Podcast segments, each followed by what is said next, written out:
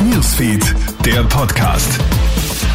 Schön, dass du reinklickst. Du hörst den Krone Hit Newsfeed Podcast mit mir, Jeremy Fernandes. Hier ein kurzes Update. Das war es dann also vorerst endgültig mit der Maskenpflicht in Öffis. Auch Wien beendet als letztes Bundesland seine Corona-Sonderregelungen. Mit Ende Februar ist die Maskenpflicht in Öffis und Apotheken Geschichte. Auch die PCR-Testpflicht für Krankenhausbesucher fällt.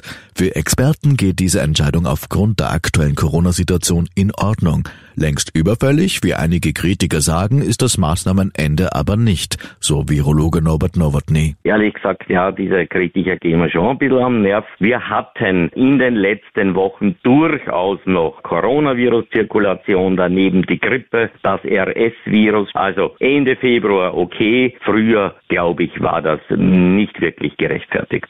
Katastrophale Zustände, wenn wir in die Türkei bzw. nach Syrien blicken. Die Zahl der Todesopfer nach den verheerenden Erdbeben steigt stetig weiter.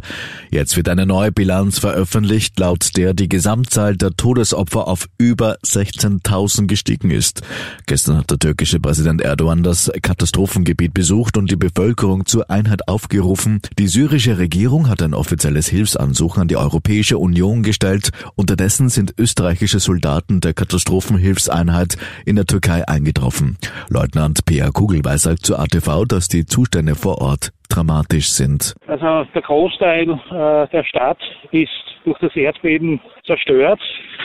Stehen windschief äh, hier oder sind komplett zusammengebrochen. Sehr oft bekommen wir Hinweise hier von der lokalen Bevölkerung, äh, die sagt, äh, hier in diesem Haus äh, ist vermutlich noch eine Familie, die macht Klopfgeräusche. Das war heute tatsächlich so. Die EU-Staats- und Regierungschefs treffen heute und morgen in Brüssel zu einem Sondergipfel zusammen. Als Gast wird der ukrainische Präsident Volodymyr Zelensky erwartet. Es wird angenommen, dass er die Teilnehmer um mehr Waffen zur Bekämpfung Russlands bitten wird.